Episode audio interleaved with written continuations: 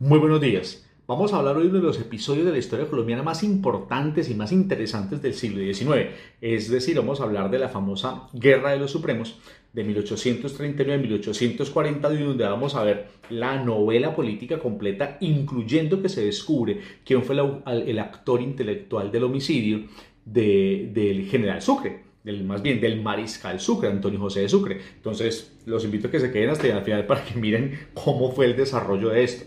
Resulta que para, para la época se da una orden del Congreso de cerrar los conventos en el departamento de Nariño, conventos que tuvieran menos de ocho sacerdotes, y obviamente pues a la gente no le gustan. En, en Nariño es un departamento tremendamente religioso, pues para la época, no sé hoy en día, pero para la época tremendamente eh, religioso, tremendamente católico, y pues no le gustó ni cinco y al mismo tiempo reciben apoyo del federalismo. Sí, el federalismo. No piensen, no confundan federalismo con liberalismo, porque para la época no había esa, esa división de, de, liberal y, y, conservador, sino central y federal, y por lo tanto no había afiliación política en relación con el pensamiento católico, así que no, no, no, no había ningún problema que hubiera federales apoyando, apoyando la iglesia. Entonces, eh, también reciben apoyo de, de Ecuador, precisamente porque la administración de estos conventos dependía de, comunidades ecuatorianas y al mismo tiempo reciben apoyo de una serie de una sociedad bogotana católica que se llamaba la Sociedad Católica de Bogotá, que era una sociedad que aglutinaba, por así decirlo, el, pensamiento eh, católico de, personas importantes eh, en la ciudad y no les gustó ni cinco que esto ocurriera. Para la época, el presidente era José Ignacio de Márquez, que era como dato curioso, el primer presidente civil que tiene Colombia y aparte el primer presidente que, civil que termina por completo eh, su mandato. Y entonces, pues no lo derrocan ni pasa nada por el estilo, el primero que, lo, que logra terminarlo. Y entonces él ve este problema y dice, bueno, eh, hay que mirar cómo se soluciona, pues porque esta gente no puede venir y levantarse y, y, decir que no quieren, no quieren acatar la orden del Congreso y se está empezando a armar una, una revolución. Entonces, la opción que tienen es precisamente enviar a alguien a que arregle el problema. Los federales al principio le dicen, mire, arreglemos el problema por las buenas, mandemos a José María Obando, que el tipo ya lo conoce, es reconocido en, la región, y él puede arreglarnos el problema de forma, de forma fácil. ¿Cuál es la dificultad que tiene el presidente Márquez? Y es que precisamente José María Obando era su, su, su, enemigo político, es la persona con la que se había enfrentado en, las votaciones, en la elección y es precisamente parte del partido eh, que está en la oposición, porque el presidente Márquez era un, era, un bolivariano, es decir, estaba del, del pensamiento de Bolívar, mientras que eh, eh, José María Guando era un santanderista, y aparte de, las huestes de, de, Santander. Entonces, obvio, eran ahí contradictorios y al mismo tiempo había una diferencia grande entre ellos dos porque al principio el presidente Márquez tuvo la opción de compartir el poder con los, con los federales santanderianos, pero eh, eh, parece que iba todo bien, pero la misma oposición y todo el tiempo la contradicción política fueron como que agotándolo y al mismo tiempo la presión de sus partidarios políticos llevaron a que simple y sencillamente dejara de, entregarles a ellos cargos eh, públicos importantes, administración del poder, y poco a poco fueron reemplazados por personas que eran mucho más cercanas o que pertenecían directamente al, al movimiento bolivariano. Entonces él no podía permitir que fuera precisamente eh, eh, José María Obando el que fuera a, arreglar el problema, pues porque vamos a darle a este tipo el triunfo, vamos a darle a este tipo toda la gloria y obviamente estamos cerca a, las futuras elecciones y este tipo se va a ganar lo, lo, que no debería ganarse, lo cual a mí no me conviene como presidente. Entonces, eh, lo que hace el presidente es precisamente nombrar a Pedro Alcántara Herrán, que es uno de los hombres más importantes en el país desde el punto de vista de la estrategia militar, uno de los comandantes famosos, un general de la República, lo envía y le dice, vea, Pedro Alcántara, vaya, Herrán, vaya encárguese de esa revolución en, Nariño y solucioneme, solucioneme ese problema, eh, por favor. Entonces, bueno, se va para allá en 1939, el 31 de agosto, se da la batalla de Buensaco.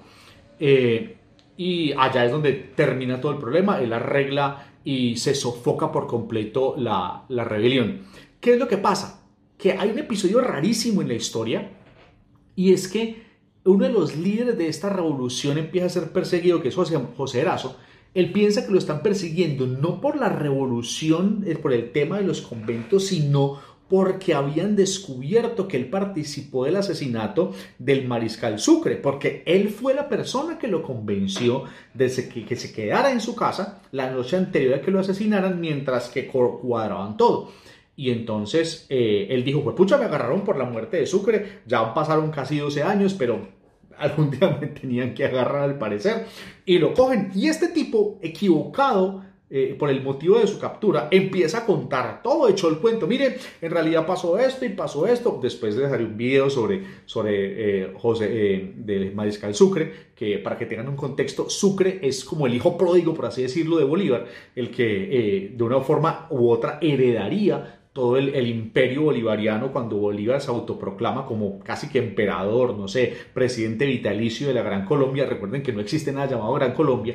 el nombre que se le da es Gran Colombia solo por diferenciarlo de Colombia, pero se llamaba Colombia igual. Y entonces él es el heredero de, Bolívar y cuando, cuando eh, el, mariscal Sucre eh, se, se, eh, muere, pues muere también este hombre que iba a heredar el gobierno de Bolívar. También es porque nadie quería un segundo Bolívar. Y obviamente, aunque había diferencias tremendas entre la personalidad de Bolívar y la de Sucre, Sucre me parece un hombre mucho más callado, mucho más amable, eh, eh, no tan como diría mis abuelos, díscolo, como Bolívar, eh, eh, seguía siendo también un problema, seguía siendo una figura tremendamente importante, un hombre que de una u otra forma parece que iba a tomar, eh, iba para Ecuador a, asumir la, presidencia y pareciera que fuera a ser el primer presidente en la historia de, Ecuador. Entonces, por muchos motivos, matan al mariscal Sucre, pero cuando lo matan,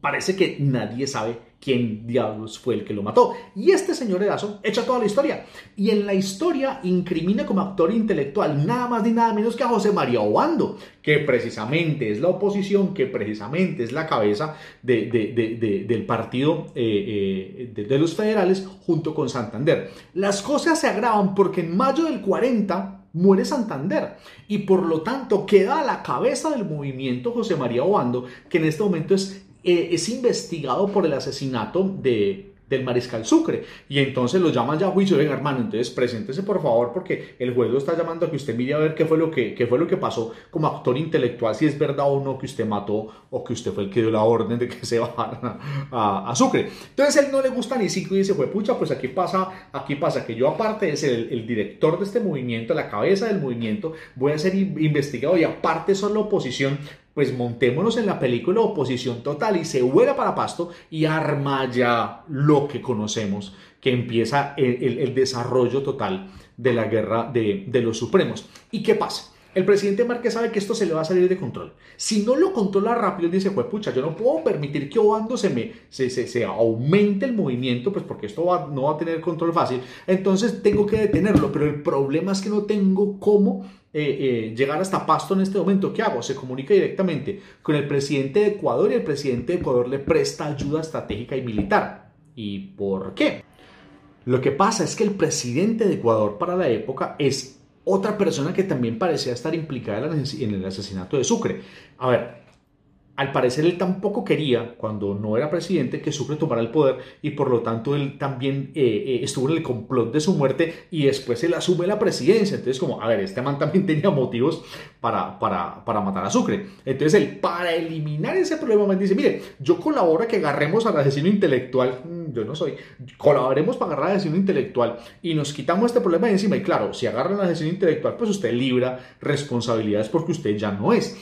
¿Qué es lo que pasa? Ecuador envía tropas, las tropas evidentemente ayudan a, sofocar la, la, rebelión junto con el apoyo de las tropas colombianas, pero cuando se sofoca la rebelión a la gente no le gusta ni cinco, pues por la intromisión de los ecuatorianos precisamente en el, en el, en el, en el gobierno, la intromisión de estas tropas ecuatorianas con permiso del presidente. Pues, ¿cómo así? Este tipo, porque permita que, que, que, tengan injerencia dentro de nuestro país? Inmediatamente una serie de líderes regionales en los diferentes lugares del país empiezan a sublevarse en contra del gobierno y a decir que van a liberar a, sus, a sus regiones de, de este eh, gobierno eh, equivocado que tiene para la época del país y que van a instaurar un nuevo federalismo o un federalismo de verdad donde haya una república federal y con, eh, con, con, con, así, con regiones absolutamente autónomas y ellos se declaran a sí mismos como eh, eh, directores supremos de guerra. Por eso la, la, guerra se llama la Guerra de los Supremos, porque cada uno de ellos se nombra director supremo de guerra.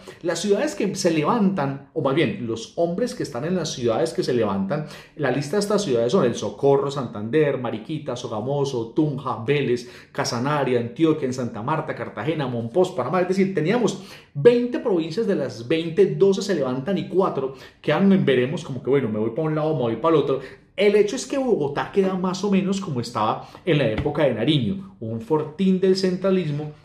defendido a capa y espada del gobierno eh, eh, o del, movimiento federal. Los caudillos entonces, estos caudillos en cada región se declaran jefes regionales, quieren implementar un federalismo y hasta que la Gran Colombia no esté restablecida eh, de, como, un movimiento absolutamente federal, no van a descansar. Al principio parece que van a ganar, al principio parece que esto no tenía vuelta de hoja y no había nada. Al punto que el presidente Márquez dice, yo me voy de Bogotá porque están a punto de tomarse la ciudad, yo aquí no me voy a quedar y pues porque no va a dar papaya de que agarran al presidente como preso político y hagan lo que quieran y el man se vuela para Popayán. En Popayán estaba Pedro Alcántara Herrán y Tomás Cipriano de Mosquera, que eran los hombres, por así decirlo, más importantes desde el punto de vista de, los ejércitos en el bando eh, eh, del centralismo y obviamente no, hay, no había otra opción para él sino escaparse. El problema es que cuando él se escapa, está entrando a Bogotá precisamente el general Juan José de Neira, donde Neira dice, venga, ¿y el presidente dónde está? Ah, es que se voló. Entonces hay que organizar la defensa de la ciudad, casi como le tocó a Nariño defender Bogotá, y lo hizo muy parecido. Llamó a los ciudadanos, los arengoles, venga, intentemos defender la ciudad, y la gente se, la, se, se, se, puso histérica y fue, pucha, hay que defender, y sale de enfrentar a las tropas federales, las vencen y repelen la toma de, de Bogotá. De nuevo, es decir, la misma ciudad con ese mismo carácter central repele por segunda vez en la historia un intento de toma del, federalismo. Eh, eh, eh, Neira pasó a la historia, pues porque obviamente fue el tipo que defendió a Bogotá, pero el presidente quedó como un zapato, pues porque escapó en vez de haber esperado y nadie esperaba que el presidente saliera corriendo eh, eh, en busca de que alguien le ayudara en lugar de él ser la persona que organizara la defensa y ser la persona que defendiera los intereses de los ciudadanos bogotanos en lugar de huir de los federales. Por lo tanto, huye y, bueno, ¿y cómo termina la guerra? Simple. Lo que pasa es que no había una unidad clara por parte de estos líderes supremos de las regiones. Cada uno quería una autonomía regional, cada uno quería quedarse con su pequeño cacicazgo, por así decirlo, y que nadie se les metiera, pero no había una unidad política lo suficientemente fuerte para poder tomar el control del país. Por lo tanto, Pedro Alcántara Herrán y Tomás Cipriano Mosquera fueron ciudad por ciudad, poco a poco eliminando toda la resistencia hasta que el movimiento quedó completamente eh, desarticulado y no hubo, pues, no hubo más con quien pelear por unos años.